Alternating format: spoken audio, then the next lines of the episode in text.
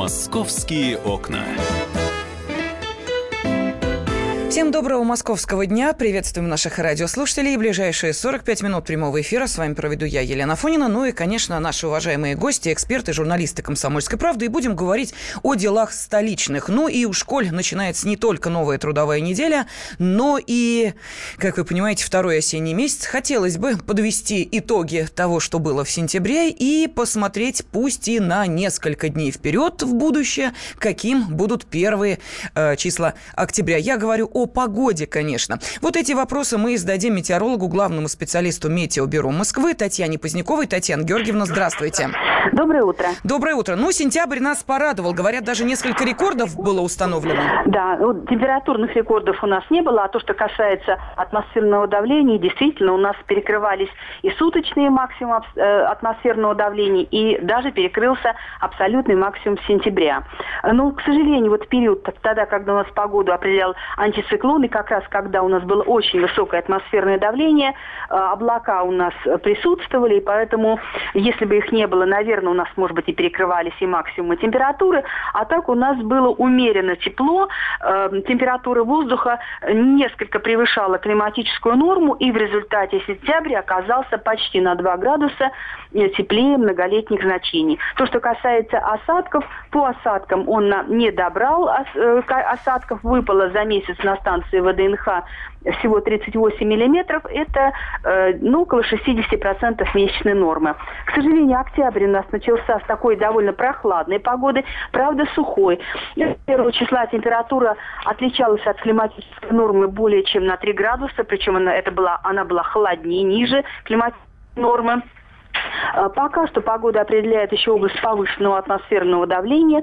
В ближайшие сутки у нас будет преобладать облачная погода без осадков. Ночи будут так, таки умеренно, скажем так, прохладные. В Москве около 3 градусов, а, по области от 0 до плюс 5. Завтра днем в столице 8-10 выше 0, по области от 5 до 10 градусов. К сожалению, завтрашним днем период такой сухой погоды заканчивается. В последующие дни погода будет определять антициклон. Он э, сформировался, он очень такой мощный, он сформировался над Норвежским морем. И с ним мы ожидаем дожди различной интенсивности, но и повышение температуры. По прогнозу гидрометцентра в середине недели температура воздуха в ночные часы часы уже повысится до 3-8 градусов, дневная температура э, в середине недели от 6 до 13 выше 0. То есть температура воздуха, если в начале месяца она была ниже климатической нормы, то она постепенно вернется к норме даже будет чуть выше климатической нормы. Но, к сожалению, погода будет довольно ветреная и сырой из-за дождей. Угу. Спасибо огромное. Э, метеоролог, главный специалист Метеобюро Москвы Татьяна Позднякова рассказала нам о, э, том, каким будут первые дни октября. Ну и тут у меня возникают вопросы. А отопление-то уже дали в дома, и как дальше быть? Что, вновь его отключать? Но, впрочем, здесь нам без экспертов, конечно, не обойтись. Исполнительный директор гильдии управляющих компаний в ЖКХ Вера Москвина сейчас нас внимательно слушает. Вера Михайловна, добрый день, здравствуйте. Доброе утро. Да, ну вот не успели э, столичные местные власти сказать о том, что все идет по плану, завершаются работы по пуске отладки систем теплоснабжения в Москве, и, мол, сегодня э, теплоснабжение будет э, обеспечено во всех домах и социальных объектах. И вот, здравствуйте, метеорологи говорят, а потепление будет. И что, нам теперь мучиться, что ли, от жары? Да, конечно, потому что не только метеорологи, и мы говорили, друзья, пере... еще впереди октябрь очень теплый, средняя температура в октябре плюс 13 градусов. И если мы сейчас вот даем это отопление, мы этим отоплением будем улицу топить.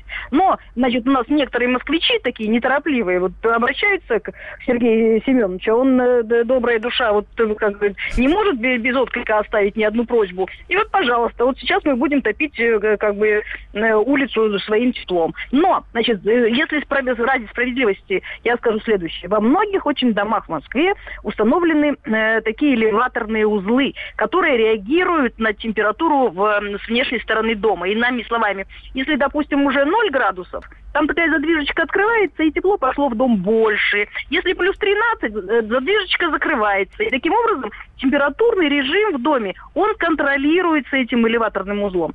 Вот, вот когда вот сейчас у нас капитальные ремонты пройдут, мы надеемся, что в подавляющем большинстве домов вот такие механизмы будут установлены. Поэтому нам не страшно будет ни жара, ни холод. Вот эта система нам отрегулирует тепло в нашем доме замечательным образом. Да, ну вот э, некоторые москвичи, э, во-первых, спрашивают, когда включат отопление. Ну, еще раз напоминаю, сегодня к вечеру во всех домах обещали включить отопление. Это действительно так? Вот сказали, 2 октября тепло будет везде.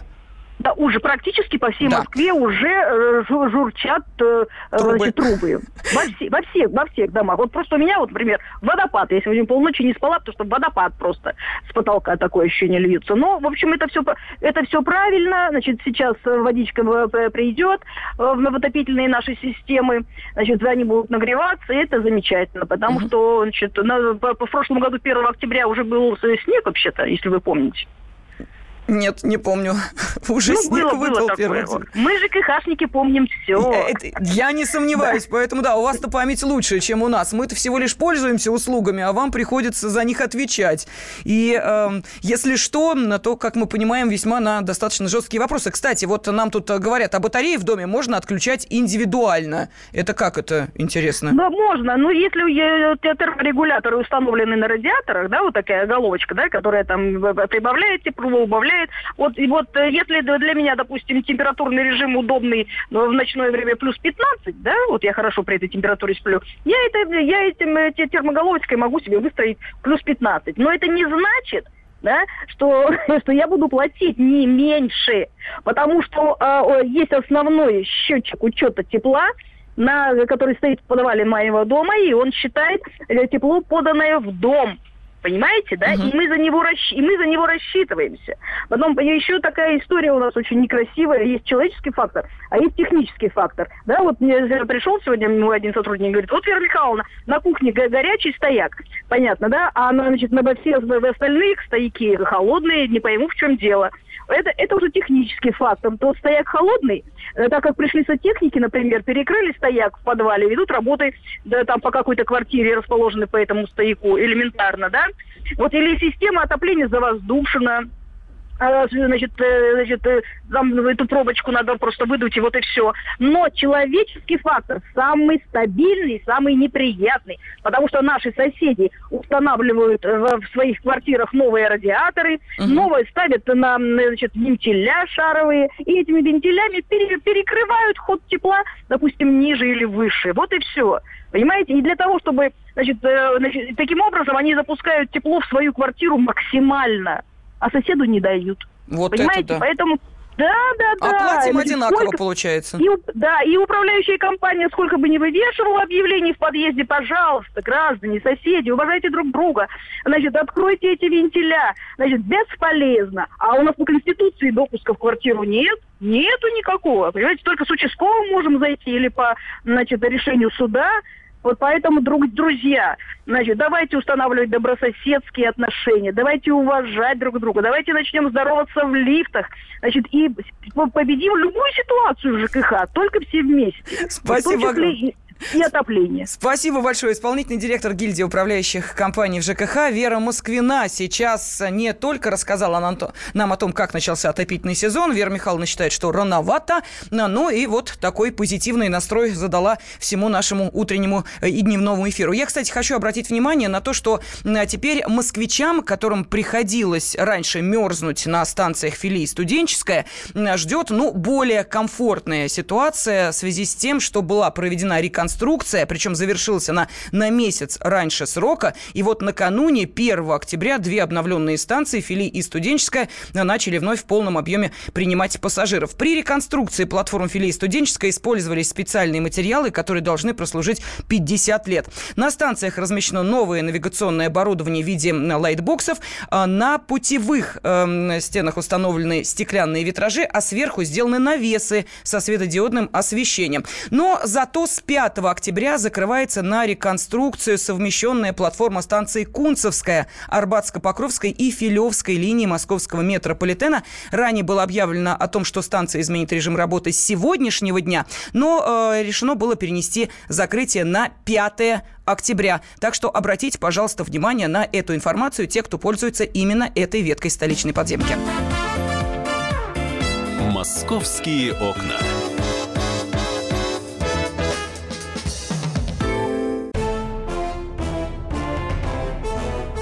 Товарищи солдаты и офицеры российской армии. Полковник Баронец разрешает обратиться. Звоните и задавайте накопившиеся вопросы. Угроза НАТО, жилье для военнослужащих и перевооружение России. Обо всем этом Виктор Баранец знает лучше других. Программу «Военный ревю» слушайте по будням с 5 вечера по московскому времени.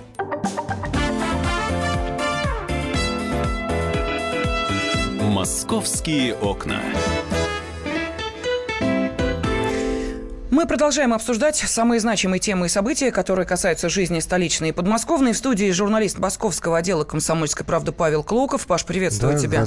Да, ну и в течение ближайших 30 э, минут прямого эфира нам предстоит разобраться в семейной трагедии, которая произошла в Московской области. Сейчас следователи выясняют обстоятельства убийства школьницы, совершенной в одной из э, квартир дома на улице Чкалова, поселка Ильинский Раменского района. Но, насколько я понимаю, Паш, ты занялся э, этой историей, и вот что удалось узнать, э, что за обстоятельства произошли, и вообще, кто э, этот ребенок и убийца? Ну да, вчера стало известно об этом чудовищном преступлении. И я вчера съездил туда, в этот поселок Ильинский. Кстати, нашел этот э, населенный пункт с третьей попытки, потому что их там несколько ильинских. Сначала приехали в село Ильинское, потом приехали в Жуковский, там тоже есть Ильинский район, и такой же адрес, Чкалова 1.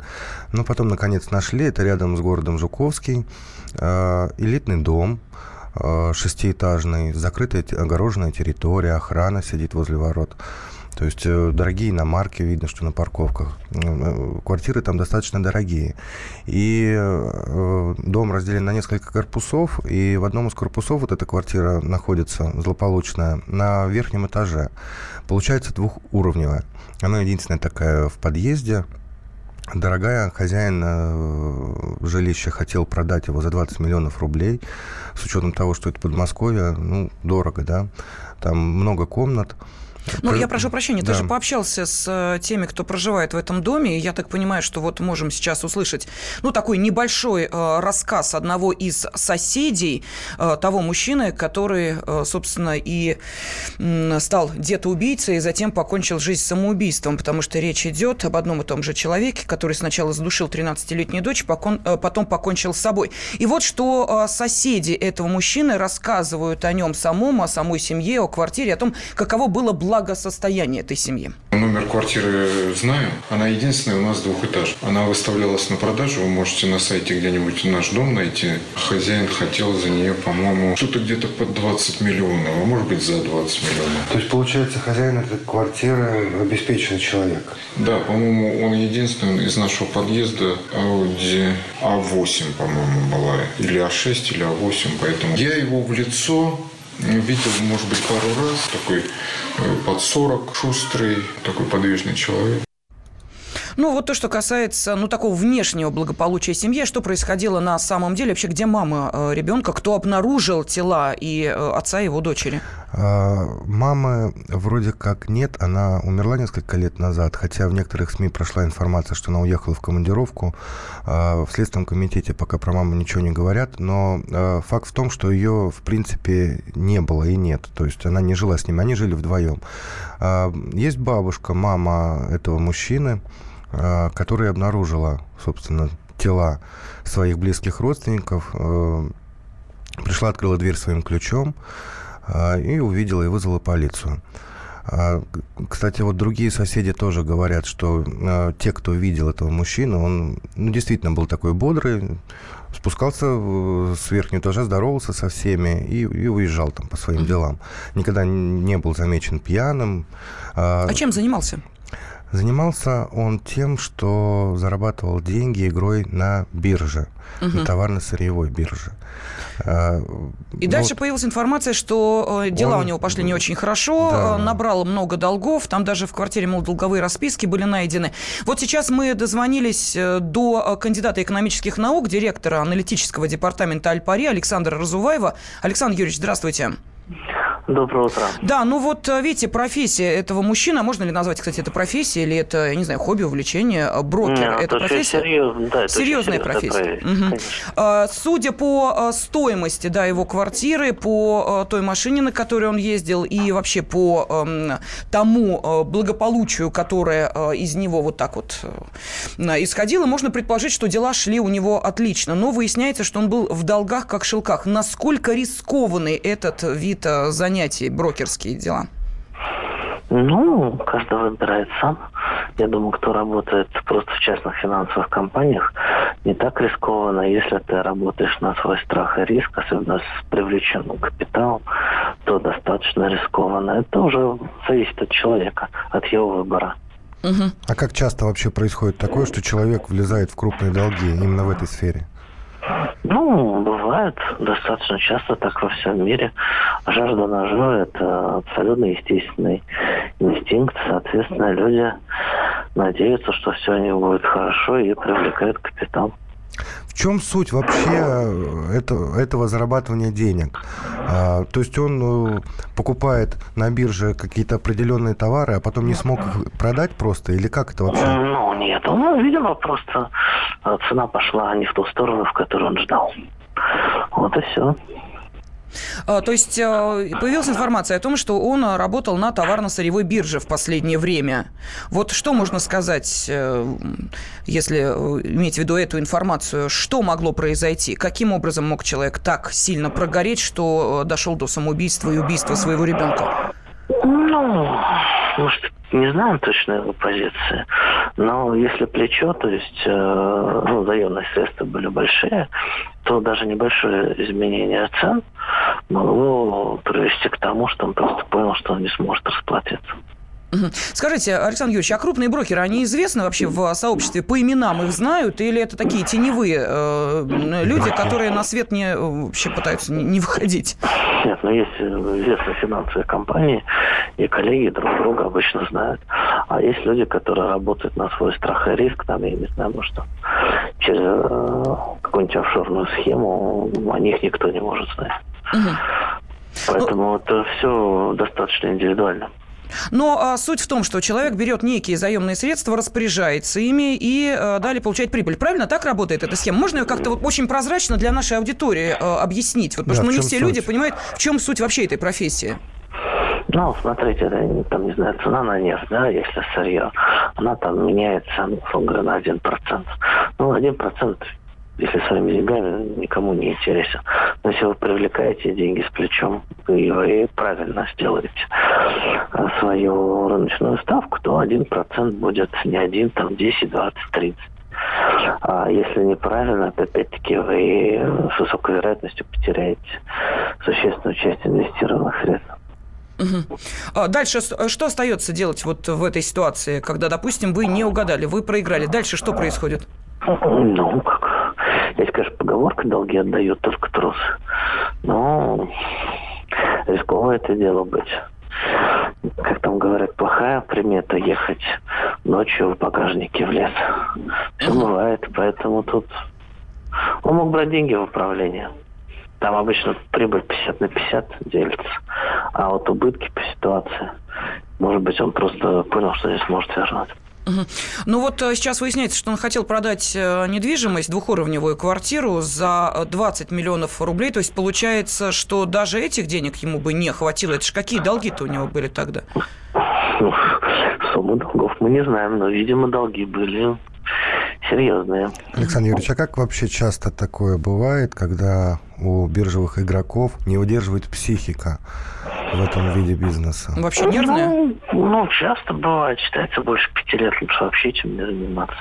А учитывая, что все-таки наш рынок-то э, финансовый из-за санкций под сильнейшим давлением, те же акции стоят намного дешевле, чем 10 лет назад, то Очень жестко все угу. сейчас. Времена не самые лучшие. Инвестиционная сфера пострадала из-за санкций очень сильно. То есть работа нервная? Ну, и... конечно.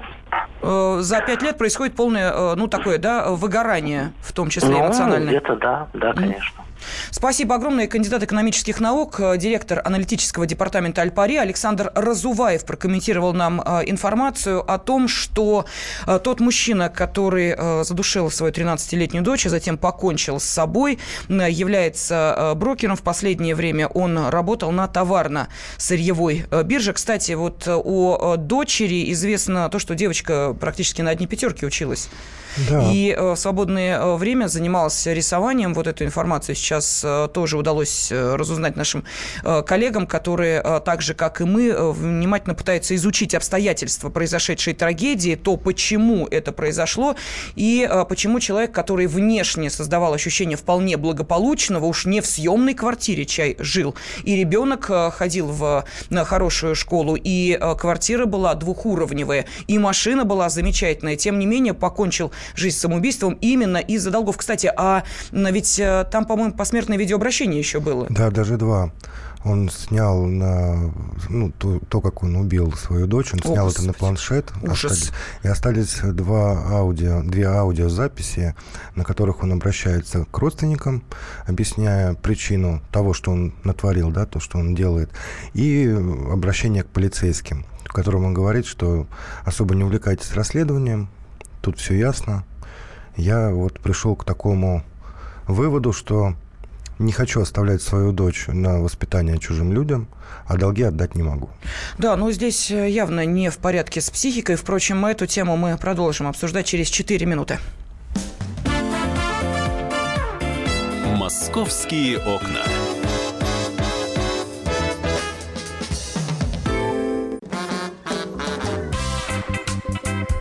и в России. И за рубежом. Да хоть на Луне. Как же ты не дурачина, братец, если у тебя много сантиков, а ты в тюрьму попал. Деньги правят везде. О них говорили, говорят и будут говорить. По будням с 13 часов 5 минут по московскому времени в программе «Личные деньги» на радио «Комсомольская правда».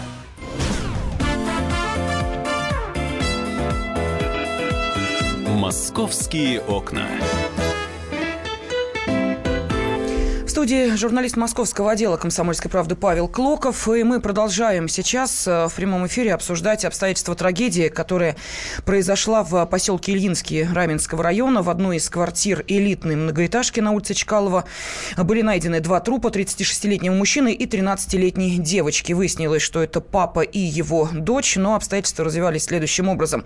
Мужчина эм, был э, биржевым маклером, играл на бирже, причем на товарно-сырьевой. Ну, видимо, дела пошли не так хорошо, как ему хотелось бы. И несмотря на то, что семья внешне создавала впечатление вполне благополучное, в первую очередь с финансовой точки зрения, мужчина решил пойти на подобные меры. Сначала задушил ребенка, ну а затем покончил жизнь самоубийством. Это вот чудовищную э, трагедию сейчас э, переживает бабушка э, девочки, мать этого мужчины. Именно она и нашла э, два трупа в квартире, в которую пришла на следующий день. В общем, трагедия действительно, э, которая заставила нас задуматься о что могло подтолкнуть э, мужчину э, к убийству собственной дочери. Вот на одной чаше весов огромные долги, да, пусть даже огромные, на другой жизнь ребенка. Вот как можно было все это единым э, махом вот так решить, для нас остается загадка. Есть еще какие-то обстоятельства, Паша, о которых мы не рассказали? Может быть, жизни его... Ну, по поводу девочки мы уже сказали, что она выглядела опрятной, ухоженной, несмотря на то, что хозяйки в квартире не было, жили они вдвоем с папой, но бабушка приходила, училась хорошо, не отличалась ничем от других детей. Сам мужчина тоже создавал э, впечатление благополучного человека. И еще можно сказать то, что эту квартиру несколько лет этот мужчина сдавал в наем. Снимали разные люди, причем соседи, которые живут под ними, под этой квартирой, говорят, что ну, чуть ли не раз в месяц менялись хозяева квартиры почему-то. Хотя, ну, вели себя нормально, если включали музыку громко, даже вплоть до того, что спускались и спрашивались, не мешает ли вам музыка. Пару раз заливали. Ну, то есть молодежь какая-то там проживала. И вот, видимо, в последнее время соседи не помнят, когда именно этот мужчина с дочкой переехал ну, в свое жилище. То есть вполне вероятно, ну, Есть по логике жилье, у него была еще да. какая-то Либо недвижимость. они жили с мамой, с бабушкой, она же где-то тоже живет. Да, но э, сейчас э, нас интересует все-таки психологический аспект того, что происходило с этим человеком, что могло произойти, почему долги перевесили э, жизнь ребенка. Э, и, кстати, вот тот факт, что он записал убийство девочки на планшет, и затем видеообращение и к сотрудникам полиции, и еще кому там два видеообращения? И к родственникам. И к родственникам, да, уже говорит о том, что, в общем, э, мужчина отдавал отчет тому, что делает. Осознанно это делал, да. Сейчас на связи с нами врач-психиатр Александр Федорович. Александр Михайлович, здравствуйте. Добрый день. Добрый, день. Ну вот мы вы знаете, честно говоря, логикой понять сложно эти действия. Ведь э, ребенок не брошен, у него есть бабушка, есть другие родственники. Однако э, мужчина, который э, распоряжается жизнью ребенка таким образом, ну, своей-то, собственно, и ладно, жизнью ребенка, говорит о том, что я не хочу, чтобы девочка оказалась в детском доме. Что, вот я не знаю, что можно было... Можно ли было предотвратить э, вот это э, двойное убийство? И что происходит в голове человека, который решается на подобный шаг? Ну, во-первых, я бы, наверное, сказал о логичности или нелогичности. Мы всегда будем приходить к нелогичности поступков, а, ровно потому, что мы мерилом здорового человека пытаемся осознать действие а, нездорового. Это первое. Второе, когда мы говорим о том, что вроде бы как человек был адекватен, потому что, почему? Потому что снимал э, видео, э, потому что оставил какое-то обращение к родственникам, потому что он придумал э, какой-то для этого повод. Вот здесь как раз все с точностью да наоборот. Это совершенно неадекватность, она именно так и выглядит – Понимаете, нам подают информацию как абсолютно нормальную и абсолютно удобоваримую, но мы ее понять не можем именно в силу того, что она неадекватна.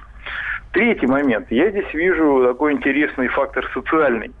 То есть получается что? Что э, для того, чтобы заниматься ребенком, например, чужим, нужно иметь педагогическое или психологическое или медицинское образование, да, как-то так. А вот для того, чтобы, например, э, воспитывать своего собственного ребенка, зачастую, как мы выясняем, э, не нужно ни образование, ни наличие какой-то социализации. Можно быть э, химически зависимым, там, не знаю, наркоманом, рецидивистом, кем угодно еще. Вот, вот этот момент никак не регламентируется. Поэтому что мы имеем? Мы имеем в очередной раз большую трагедию, однозначно совершенно. Мы имеем в очередной раз э, мысли о том, почему, э, например, э, та же бабушка или кто-то из женщин, которые были вхожи в эту семью, э, наверняка видели э, вот этот э, процесс разрушения финансового благосостояния семьи. Почему они каким-то образом на это не повлияли?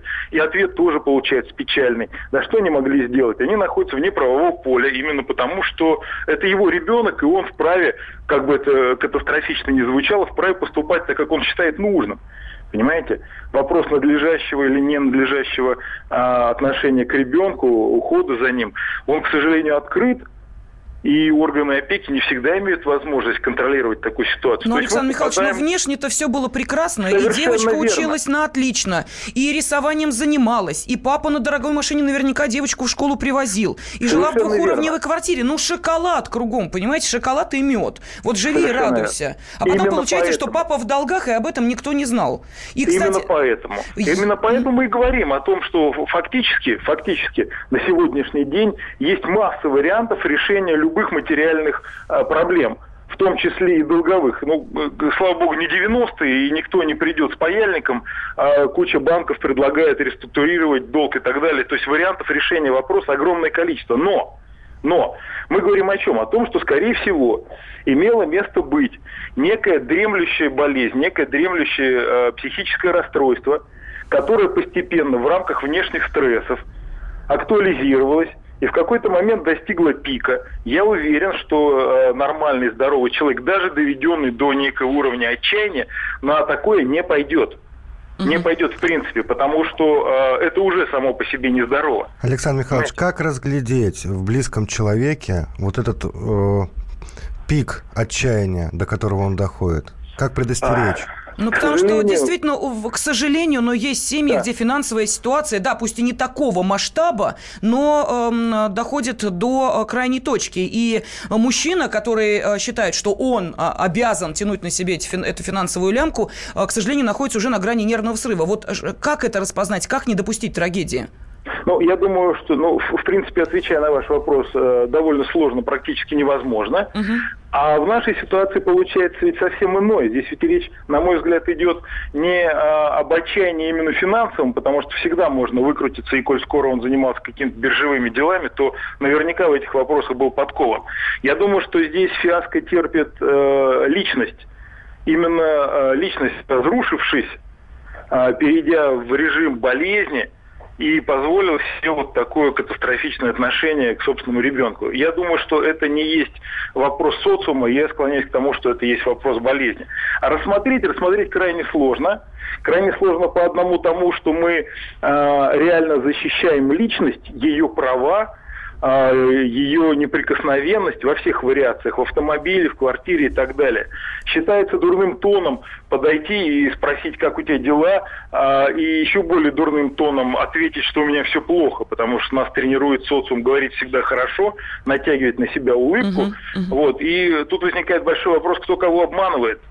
Тот, кто задает этот вопрос, желает увидеть, или тот, кто отвечает так, как ему предписано, понимаете? То есть мы утратили, к сожалению, в этом смысле а, элементы человечности. Мы совершенно не видим в друзьях, в родственниках, в знакомых возможности э, какой-то поддержки, возможности обратиться за помощью. И я думаю, что основной проблема, вот именно основная проблема именно в этой конкретной ситуации как раз связана с тем, что человек впал в собственное а, осознание никчемности, бессилия и невозможности сопротивляться тяготам внешним социальным, и мы получили такую вот катастрофу. Я думаю, что он изначально был уже не очень здоров, потому что э, эффект, конечно, ну, душераздирающий. Ясно, спасибо. Врач-психиатр Александр Федорович прокомментировал нам эту трагедию, которая произошла в э, Подмосковье.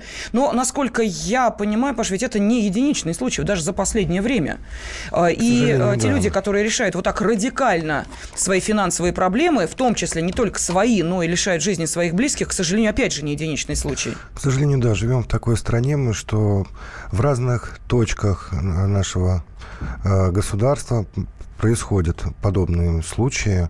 Например, в январе прошлого года недалеко от Красноярска, ну как 400 километрах от Красноярска, в городе Артемовский предприниматель а, также не сумел погасить кредиты, у него был долг 500 тысяч рублей, зарабатывал он деньги э, на пилораме, то есть занимался деревом, и вдруг она у него сломалась, а, начал залезать в долги, и вот 500 тысяч задолжал. Как он вышел из этой ситуации? Он взял ружье, застрелил свою беременную жену, которая была уже на восьмом месяце беременности, двух детей. А, одному ребенку было 17, почти совершеннолетний, взрослый уже, и второму 9. 9. И застрелился сам. Очень похожий случай, громкий был. Угу. Вот что им движело в этот момент? 500 да. тысяч долг. 500 да, тысяч. но в данной ситуации, конечно, о масштабе долгов э, и о том, что могло привести к э, трагедии, которая произошла в Подмосковье, где брокер убил 13-летнюю дочь и сам повесился, мы, естественно, будем еще следить за тем, как идет расследование и э, каково было психическое состояние этого мужчины. «Московские окна».